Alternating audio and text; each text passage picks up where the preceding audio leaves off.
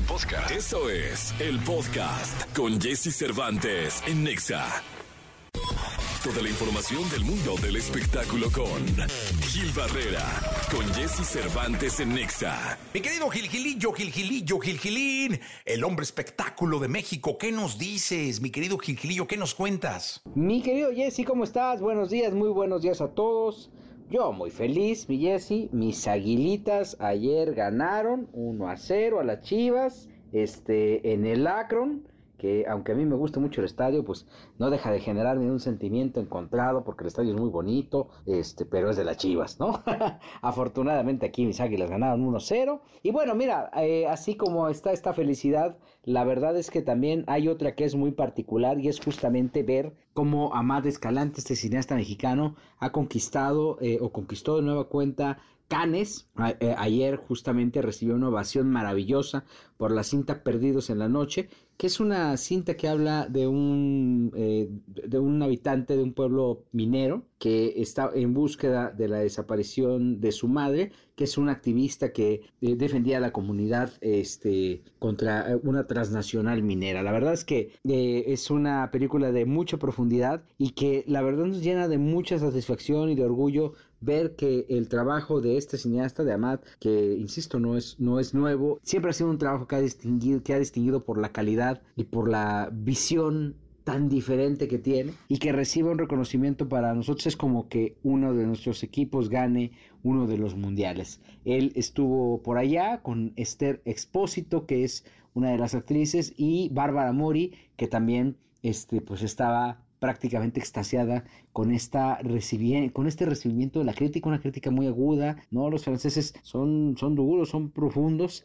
y obviamente cuando hay eh, talento, cuando hay sensibilidad, bueno, pues logran, eh, eh, como la de Amat justamente y todo este cuadro de actores, pues logran, logran este, cambiar la perspectiva del trabajo y de lo que se está haciendo en México, que es sumamente valioso. A mí me dio mucho gusto enterarme, ver la reacción de Amat y, y ver que eh, pues eh, la paciencia es una virtud que genera su propia recompensa, porque si hay que reconocer algo de este equipo de trabajos que fueron pacientes, fueron enfocados y ahí están los reconocimientos abiertos por parte de la crítica en Cannes, deseando pues que este eh, reconocimiento sea el inicio de una gira extensa en beneficio evidentemente de la cinta, en beneficio también de la causa para visibilizar el tema de las desapariciones que cada vez está eh, más terrible y evidentemente para visibilizar al talento mexicano que eh, afortunadamente no deja de mandar manifestaciones o de presentar manifestaciones a todo el mundo. Entonces, mañana dorada para el cine mexicano,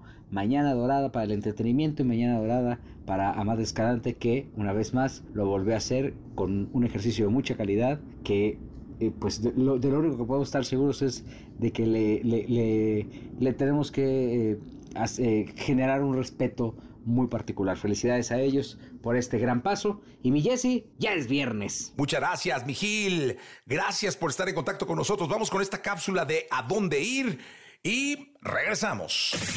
Lo mejor de los deportes con Nicolás Romay. Nicolás Romay.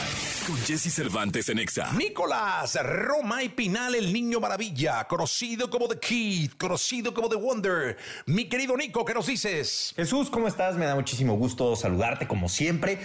Las semifinales de, la Liga MX, la verdad es que no dejan de sorprendernos porque hemos visto muy buen nivel, han sido espectaculares. Ayer el clásico nacional entre América y Chivas, así lo fue. Gana el América 1 por 0, se lleva una muy buena ventaja porque Chivas tiene que ganar por diferencia de dos goles. Recordar, Jesús, que el empate global le da el pase a la América por mejor posición en la tabla. Así que Chivas, si quiere avanzar, tiene que ganar 2-0, 3-1, 4-2, diferencia de dos goles, lo cual no será para nada sencillo, tomando en cuenta que será el Estadio Azteca el lugar de, del encuentro. Por otro lado, y para poner en contexto, Tigres y Rayados empataron uno por uno. Aquí sí la moneda está en el aire. Tigres tiene que ganar el partido 1-0, 2-1, como quiera. Tiene que ganar el partido para avanzar a la gran final. El empate es de rayados por mejor posición en la tabla. Así que a disfrutar estas semifinales de vuelta que tendremos el fin de semana y el domingo ya conoceremos la gran final del fútbol mexicano, cada vez más cerca de saber quién es el campeón de la Liga MX. Así que para estar pendientes, Jesús, y recordar también, este fin de semana había carreras en, en Italia, tristemente, y por unas lluvias tremendas que han afectado muchísimo a la población, no se va a poder llevar a cabo. La FIA tomó la determinación de que no se llevaran a cabo. El inmueble estaba inundadísimo, sigue inundadísimo, así que se suspende y están buscando una fecha en el calendario para poder reemplazarlo, aunque luce complicado porque sabemos que el calendario de Fórmula 1 se hace detalladísima, detalladísimamente. Así que nos quedamos con las ganas de ver Fórmula 1 y de tener a Sergio Checo Pérez compitiendo una vez más. Eh, te mando un abrazo, Jesús. Platicamos en la segunda porque también ya hay final de la Europa League. Ya tenemos final de Champions League y final de Europa League. Saludos. Gracias, Mirico. Gracias. Vamos a música. Seguimos en este viernes 19 aquí en XFM. Llega el fin de semana y Jesse Cervantes te da las mejores recomendaciones para visitar y conocer. ¿A dónde ir con Jesse Cervantes en Exa? Si te gustan actividades al aire libre, tenemos un plan que te encantará. Hablamos del picnic nocturno que llegará a Chapultepec este fin de semana. Si quieres pasar un divertido momento con tus amigos o una romántica noche con tu pareja, no te puedes perder este evento. La cita es sábado 20 de mayo en el Jardín Botánico, primera sección del bosque de Chapultepec, a las 8 de la noche. Recuerda llegar con tiempo porque es cupo limitado. Si eres amante de la música, tenemos una actividad perfecta que no te puedes perder. Este fin de semana llega Bellas Artes en la Ciudad de México el concierto de la Orquesta Sinfónica y podrás disfrutarlo a partir de hoy. Atención, tienes hasta este domingo 21 de mayo para asistir a una muestra de Art Toy donde podrás admirar y comprar piezas representativas creadas por diferentes artistas. La cita es en la calle de Bucareli en la colonia Juárez. Fran Evia es considerado uno de los estandoperos del momento. Esto gracias a su humor único que lo ha destacado en la escena de la comedia y este fin de semana llega con su Apocalipsis World Tour 2023 a la Ciudad de México. La cita es este sábado 20 de mayo en el Boom Stand Up Bar, ubicado en Avenida Insurgente Sur en la Colonia del Valle, Alcaldía Benito Juárez. Lo mejor de los deportes con Nicolás Romay. Nicolás Romay.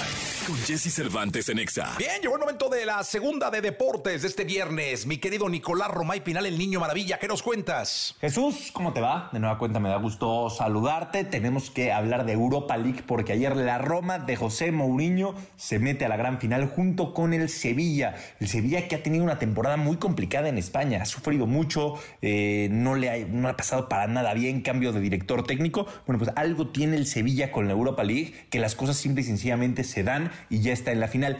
Recordar, eh, Jesús, que el Tecatito Corona no está inscrito en eh, la Europa League porque estaba lesionado y tomaron la determinación de no inscribirlo en la Europa League, pero bueno, forma parte del Sevilla y forma parte del plantel del Sevilla y ya tuvo actividad en la Liga de España, pero en Europa League no está, no está inscrito. Y por el otro lado, lo de la Roma y Mourinho también nos no nos deja de sorprender. Ganaron el año pasado la Conference League, ahora están en la final de la Europa League. Ha hecho grandes temporadas José Mourinho, que está recuperando poco a poco ese nivel que le conocemos. Así que, para poner nada más las cosas claras, Manchester City contra Inter de Milán es la final de la Champions League y Sevilla contra la Roma es la final de la Europa League. Lo cual, si gana el Manchester City y si gana la Roma, nos daría una final de la Supercopa Europea entre Guardiola y Mourinho. Digo, nada más para tenerlo ahí presente. Te mando un abrazo, Jesús, que sea un excelente fin de semana y platicamos el lunes ya con final del fútbol mexicano. Saludos. Gracias, mi niño, gracias. Los deportes en XFM. Yo me llamo Jesse Cervantes. Aquí terminamos este programa de radio. Nos escuchamos el próximo lunes en punto de las 6 de la mañana. La entrevista con Jesse Cervantes en Exa. Marsal Ventura. DJ y productor español con amplia presencia internacional. Ha actuado en más de 500 clubes en más de 10 países y ha participado en famosos festivales, compartiendo escenarios con algunos de los mejores artistas del mundo.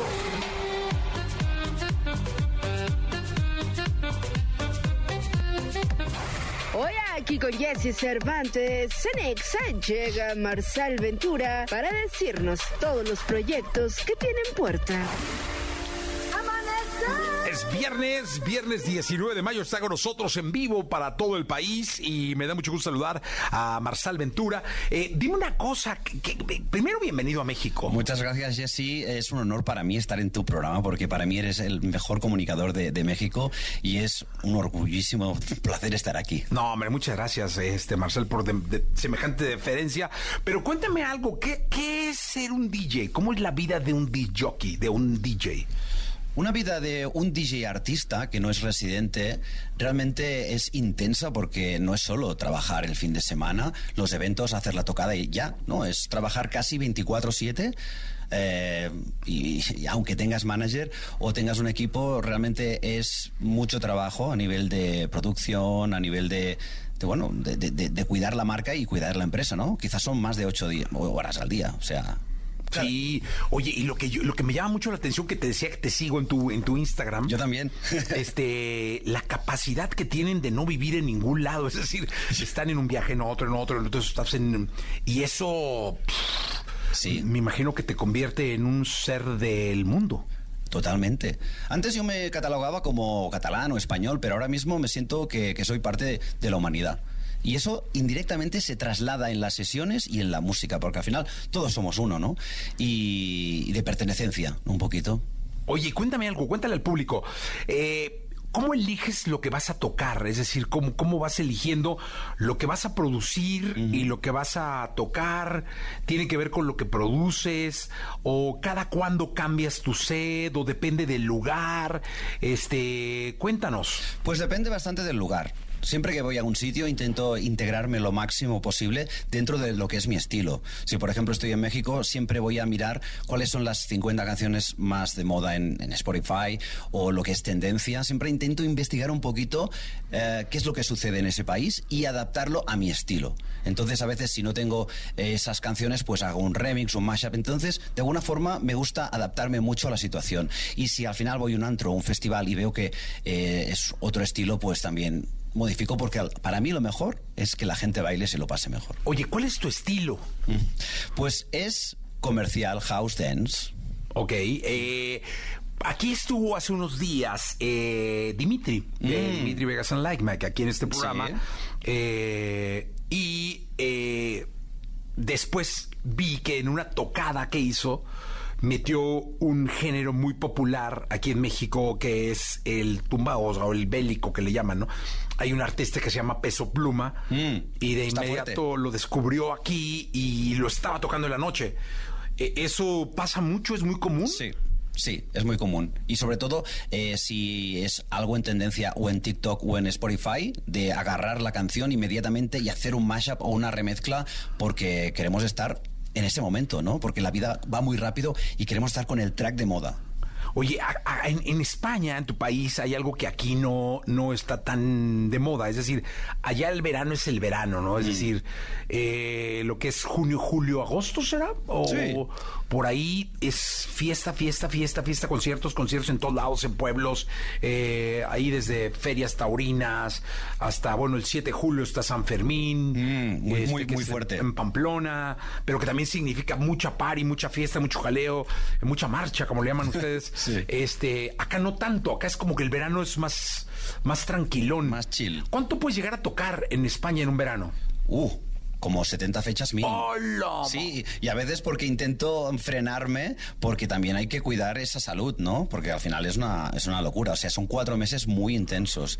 Y por eso intento cuidarme a nivel de salud, de no tomar, porque al final son cuatro meses que prácticamente solo viajar y dormir, con eso ya tienes un cansancio, ¿no? No, como no, además, un desgaste porque pues, su chamba es en la noche, ¿no? Claro. Y allá me ha tocado ir a shows donde hay un artista que toca a las 3 de la mañana o a veces incluso más tarde. A veces me ha tocado a las 5 de la mañana. ¿No tocar a las 5 de la mañana? Sí, sí, sí. Pero a veces duermo un poquito antes, ¿eh? O sea, te duermes de 12 a 3. exacto. Sí, es que sí puedo.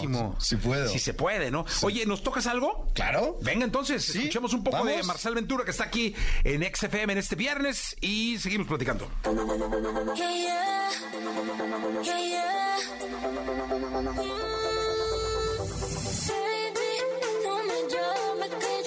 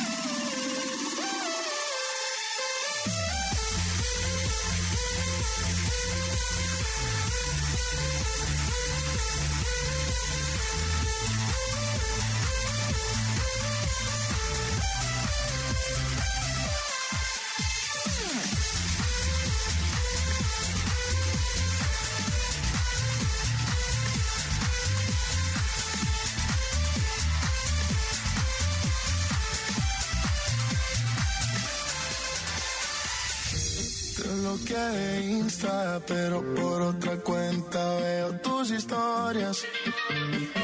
Tu número lo borré. No sé pa' qué si me lo sé de memoria. Me hiciste daño y así te extraño. Y aunque sé que un día te voy a olvidar, aún no lo hago. Es complicado. Todo lo que hicimos me gusta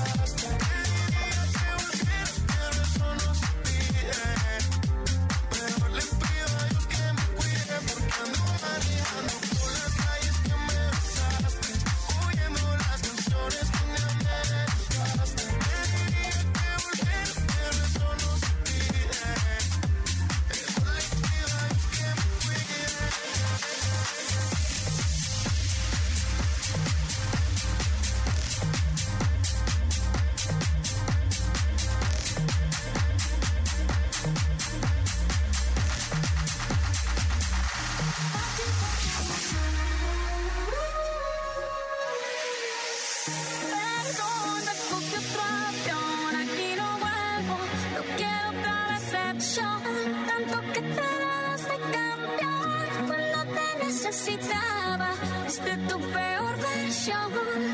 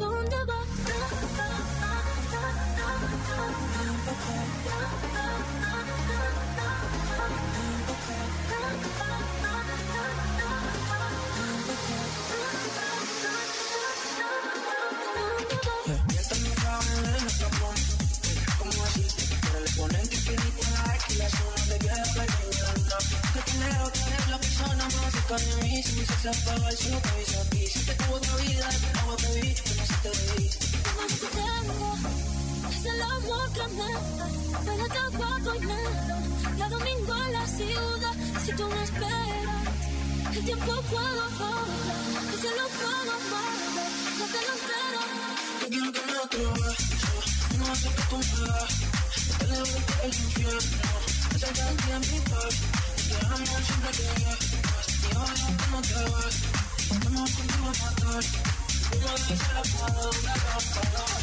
y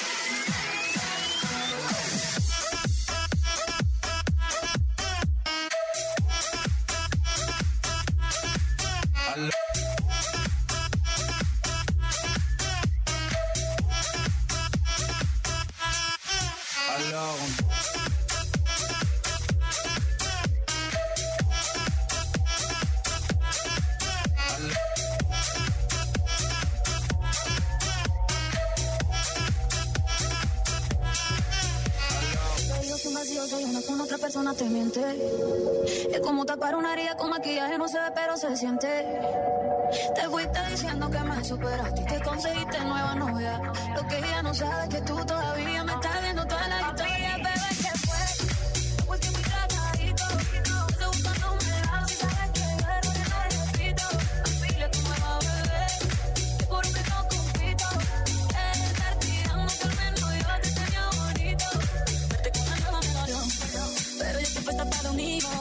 Lo que vivimos se me.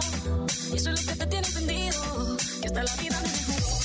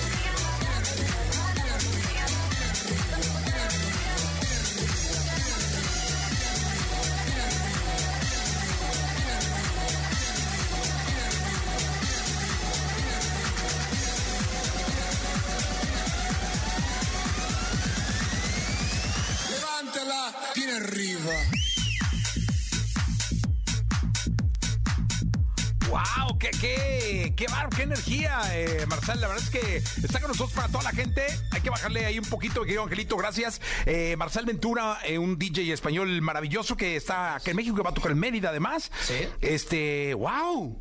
Eh, cu- cuéntame algo, ¿cómo, cómo es este asunto de tener que, que no bajar la energía de la gente? O sea, ¿hay que estar viendo demasiado a la gente? Sí, sí, siempre, siempre. De hecho, cuando yo empiezo con una velocidad, me marco que no voy a bajar de esa velocidad e incluso si puedo, aprieto. Ok.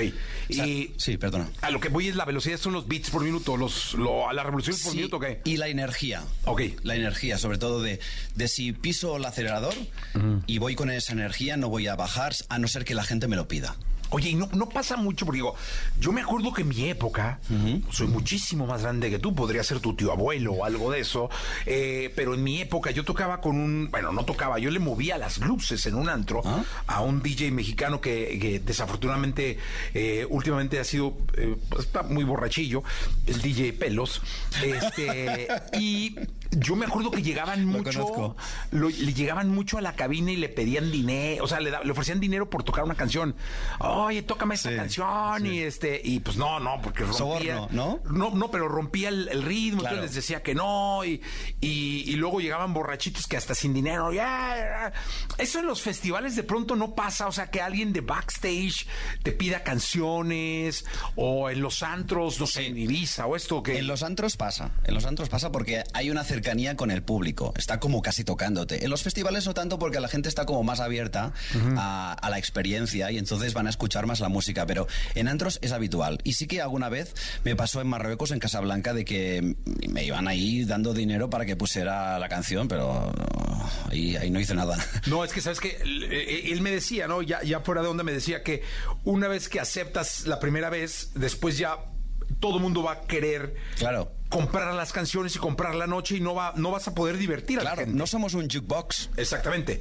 Entonces, este, era difícil. Y en los festivales no sé si pase. eh, que de pronto atrás un borrachín ahí. eh, Eh, En la VIP de, de Ibiza puede pasar, puede pasar. Oye, Sí. ¿dónde es el lugar más raro donde has tocado? Uf. El más extraño.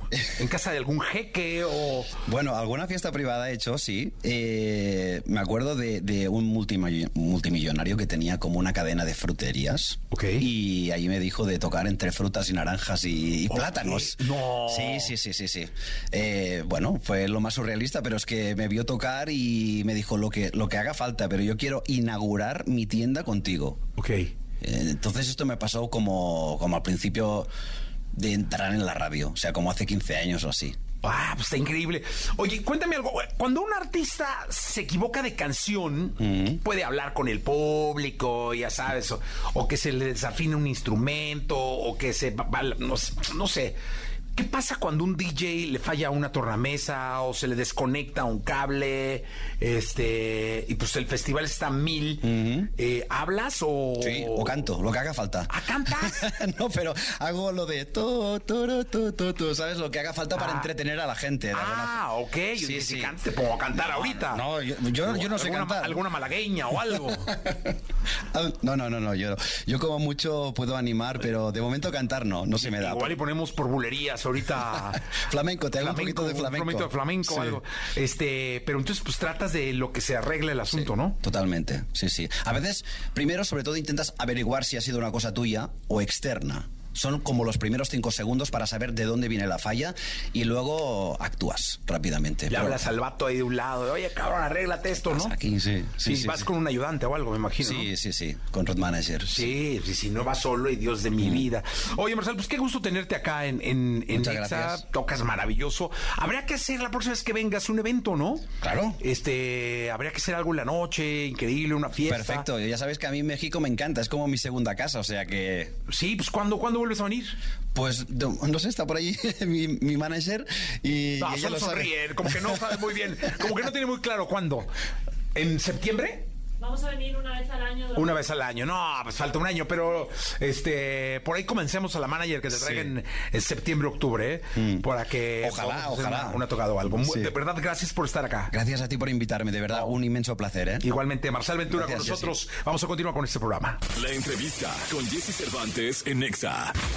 Mario Guerra. Escritor, conferencista, psicoterapeuta, tanatólogo y comunicador. Mario Guerra ha sabido decir lo correcto en momentos oscuros y difíciles a cientos de personas alrededor del mundo. Llevando su voz desde México hasta Argentina, España y Estados Unidos, su público lo ha posicionado como un experto en relaciones, equilibrio emocional y corazones rotos. Hoy aquí con Jesse Cervantes, Cenexa llega a la cabina Mario Guerra para presentar su libro Del otro lado de la tristeza. Mario, ¿cómo estás? Bien, Jesse, muchas gracias. Qué gusto que estés con nosotros. Fíjate que la, la- la relación de, de esta entrevista fue porque una amiga llegó y me dijo, yo no me divorcié por Mario. Ajá, ándale, pues. Sí, ándale pues, o sea, justo eso pues, pensé, sí. dije, ándale. Exacto. Dije, qué interesante debe, Muy debe, debe, debe estar, eh, porque me dijo, es que leí en el mismo barco, Ajá. y se, y dije, no, pues me quedo. Ok. Y yo dije, caray, hay que, hay que invitarlo porque debe ser interesantísimo todo lo que nos tengas que platicar, no solo de tus obras pasadas, sino de, de esta obra que, que hoy vienes a, a- ponerle al público para que pueda, sobre la mesa, para que pueda eh, comprarla. Claro que sí. Sí, sobre todo este nuevo libro, este quinto libro ya para mí, es Del otro lado la tristeza, y es un libro que habla acerca de la pérdida y el duelo por la muerte de un ser querido, ¿no? Que es un tema que no es porque sea por los resultados de la pandemia, que hubo muchísimas pérdidas alrededor de eso, sino en general para cualquier pérdida que haya pasado hace mucho reciente y que lamentablemente a muchas personas les cuesta mucho trabajo aprender a vivir con la ausencia. Oye, ¿sabes lo que pensé cuando leí la frase del título? Ajá. O sea, lo primero que vino a mi mente, eh, Sí, ojo, eh, así fue. Eh, eh, cuando vi del otro lado la tristeza, yo lo primero que reflexioné dije, pues la alegría. Ah, Es que sí, nos, nos han enseñado que lo opuesto a la tristeza es la alegría, y sin embargo, en este caso, ¿qué hay del otro lado de la tristeza? Y yo digo, la vida misma. Salimos del otro lado, después de haber perdido, eh, no, no sé si inmediatamente a la alegría, pero sí salimos un poco eh, bañados de nostalgia con el recuerdo de la persona que se ha ido eh, y siguiendo adelante porque finalmente con pérdidas sin ellas la vida no se detiene, no se detiene a esperarnos, no se para para decir hasta que estés bien le sigo y aquí te hago una pausa. La vida sigue continuando y nosotros pues tenemos que seguir marchando en ella como quiera que no sea posible. Oye, pero ¿por qué luego es tan difícil el luto? Es difícil porque, mira, la analogía que hago yo en el libro es que la, la vida es un camino y de pronto con la pérdida somos arrojados a un pantano. Ese pantano es oscuro, frío, denso y solitario. E igual que en un pantano, si nos llega el lodo hasta la rodilla, un poco más arriba, cuesta mucho trabajo caminar. La tristeza nos pone lentos, la tristeza nos lleva hacia el interior, por eso nos aísla un poco del exterior. Y, y, la velocidad del tiempo no es la misma dentro de la tristeza. Es difícil porque nos estamos acostumbrando a vivir con una ausencia. Es difícil porque estamos reacomodando el tiradero que quedó después de una pérdida. Y entre que habrá cosas que ya no van a quedar como estaban y otras que son nuevas que nos vamos a encontrar, pues cuesta trabajo adaptarse. Es como cuando recién uno sale de, de, del cine a la luz, este, espérame tantito, déjame ver que, que estoy lampareado. Cuesta mucho trabajo por eso avanzar a una velocidad regular. Oye, y dime una cosa, Mario. Eh, porque yo después de la muerte creo que viene la melancolía de los recuerdos. Claro. claro. Eh, yo los seres queridos que perdí o que he perdido, pues siempre trato de traerlos a mi vida en forma de recuerdos. Así es. En forma de anécdotas, uh -huh. en forma de consejos. Uh -huh. eh, muy pocas veces me cargo al lado de la tristeza porque sé que no me conviene. Claro, porque ya pasaste por ahí algún momento. Ah. Entonces, eh, ¿sabes cuál es el camino, Jesse? Cuando recién perdemos estamos muy del lado de la tristeza, los primeros meses, digámoslo así. Pero luego poco a poco esto que tú haces naturalmente, ¿no? Me cargo al lado de los recuerdos, al lado de las vivencias, y, yo diría hasta veces hasta el lado de la presencia, como cuando sentimos que alguien que se fue nos aconseja, nos cuida, nos acompaña. Ese es el camino. Un pie de un lado en la tristeza, otro en la vida cotidiana, regresamos un poco a la tristeza, volvemos a salir a la vida cotidiana. Esa es la manera más eficiente y más eh, digámoslo así, amorosa de transitar por una pérdida, no quedarse estancado en la tristeza y tampoco nunca jamás entrar a ella, porque sería como una forma de evitación, sino un poco aquí, un poco allá, así mientras vamos transitando hacia el frente. Oye, hay casos en donde hay una pareja que en apariencia es perfecta o, o, o, o, llevan una buena relación o, uh -huh. qué sé yo, y viene una pérdida. Sí. Se va uno de los dos. Uh -huh. Entonces uno llega a pensar que por lo menos socios de vida o, o eh, lo eran, ¿no? Uh -huh. Y la otra persona, la que se queda, no puede y no puede y no puede y viene un año y sigue en el pantano este que decías. Sí. Y luego dos y sigue y tres y sigue y ya a la vez. Y entonces se muere también. Sí, es que mira, ¿qué pasa? Que como Solo dije, que se muere en vida, pues. Claro, claro, que da una especie de depresión, por ejemplo, digámoslo así. ¿Qué pasa? Que si bien es cierto que la vida sigue, hay personas que se pueden poner en una especie de pausa. ¿Por qué alguien haría eso? Bueno, porque es una forma simbólica de estar esperando al otro. Es decir, voy a poner mi vida en pausa porque me niego a aceptar que te haya sido, me niego a aceptar que mi vida ha cambiado y aquí me voy a quedar hasta que alguien me regrese todo lo que perdí, hasta que el otro regrese a decirme, sabes que estaba yo equivocado, quiero estar contigo, quiero seguir adelante y a veces eso no va a ocurrir y lo único que pasa es que dejamos nuestra vida en pausa mientras el tiempo sigue transcurriendo, mientras el otro ya a lo mejor ya está haciendo su vida o no y mientras nos vamos quedando cada vez más solos porque al principio los amigos se quedan para consolarnos, para acompañarnos, pero si ven que nosotros no salimos adelante, si ven que estamos atorados, pues los amigos también se empiezan a marchar porque dicen, pues yo ya no sé cómo ayudarte. Ya me frustré de que no puedo estar contigo ayudándote y, y, pues mejor me empiezo a retirar.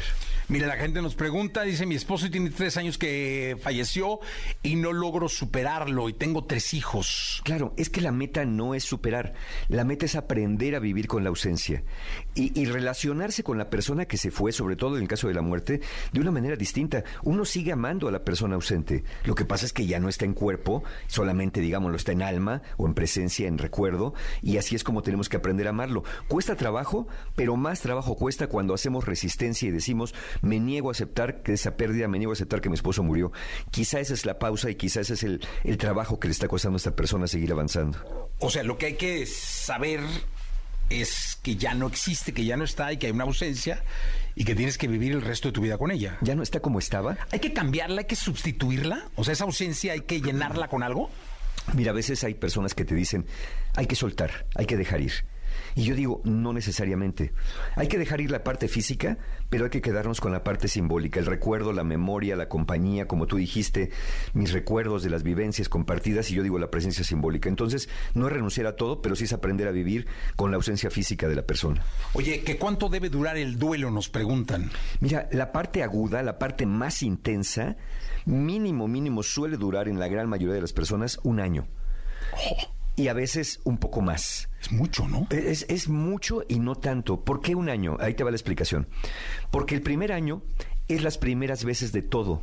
El primer cumpleaños, aniversario, Navidad, Año Nuevo, Día de las Madres, Día del Padre, los primeros lugares, las primeras visitas a lugares comunes que antes estábamos juntos. Entonces, cada cosa te recuerda la pérdida. Entonces, el primer año tiende a ser el más complicado para la mayoría de las personas, pero hay procesos de duelo que pueden durar dos, tres o más años, dependiendo de qué tanto las personas se vayan adaptando. Es como irte a vivir a otro país, Jesse.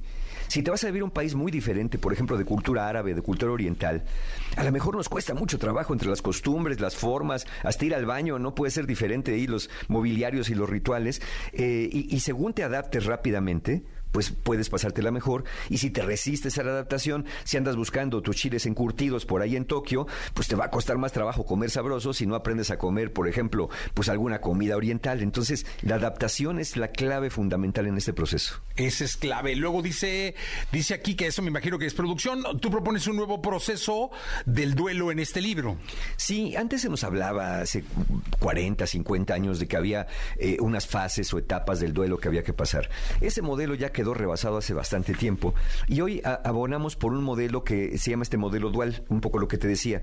Estamos un poco en la pérdida, pero después pues dices, oye, pues sí estoy en la pérdida, pero tengo que ir a trabajar. Entonces me salgo de la pérdida, de la tristeza, me pongo a trabajar, regreso a la casa, regreso a la pérdida, pero luego de pronto tengo un evento donde pues, los niños tienen un festival, pues ni modo, tengo que ir con los niños porque ni modo que los deje solos y vuelvo a salir al festival. Es decir, vamos entrando y saliendo, entrando y saliendo. Y en este entrar y salir, cada vez entramos menos, cada vez salimos más y llegamos al otro lado. Nunca vamos a volver a ser los mismos después de una pérdida importante, eso es cierto, pero no tiene que no quiere decir que seamos peores ni mejores necesariamente.